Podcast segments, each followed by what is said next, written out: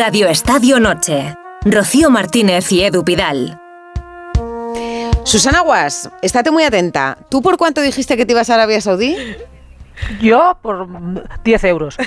Bueno, pues sí, al hilo por 10 euros no, será 10 millones o algo por lo menos, ¿no? No, no, yo lo que sea. bueno, pues lanzábamos aquí esa pregunta la semana pasada al hilo del fichaje de John Ram por el circuito saudí. Pues sobre este tema llega hoy Rubén Amón a Radio Estadio Noche con su ¿Qué fue de Trapatoni? Así el deporte blanquea el terror.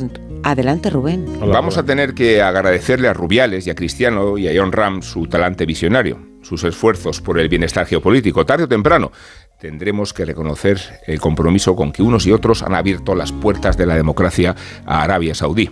Igual tienen que transcurrir tres o cuatro siglos, más todavía cuando esta satrapía basura no prospera en el siglo XXI, sino en el medievo se lapida a las mujeres, se castiga con la muerte a los homosexuales, se propaga y cultiva la esclavitud. No existe la prensa libre ni la oposición y se gobierna con arreglo a la ley islámica bajo presupuestos nauseabundos. Georgina no habla de estas cosas porque no las vive claro en su burbuja de opulencia, ni lo hacen los deportistas de élite, John Ram, cuya codicia les ha conducido a descuidar la decencia y la ética de su trabajo.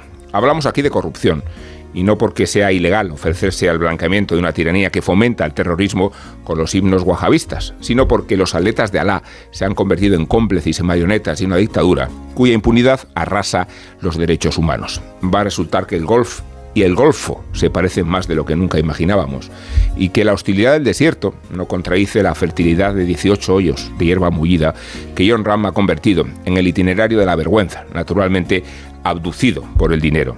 ¿Iríais a trabajar vosotros a Arabia Saudí si ganarais 20 veces más de vuestra remuneración, compañeros?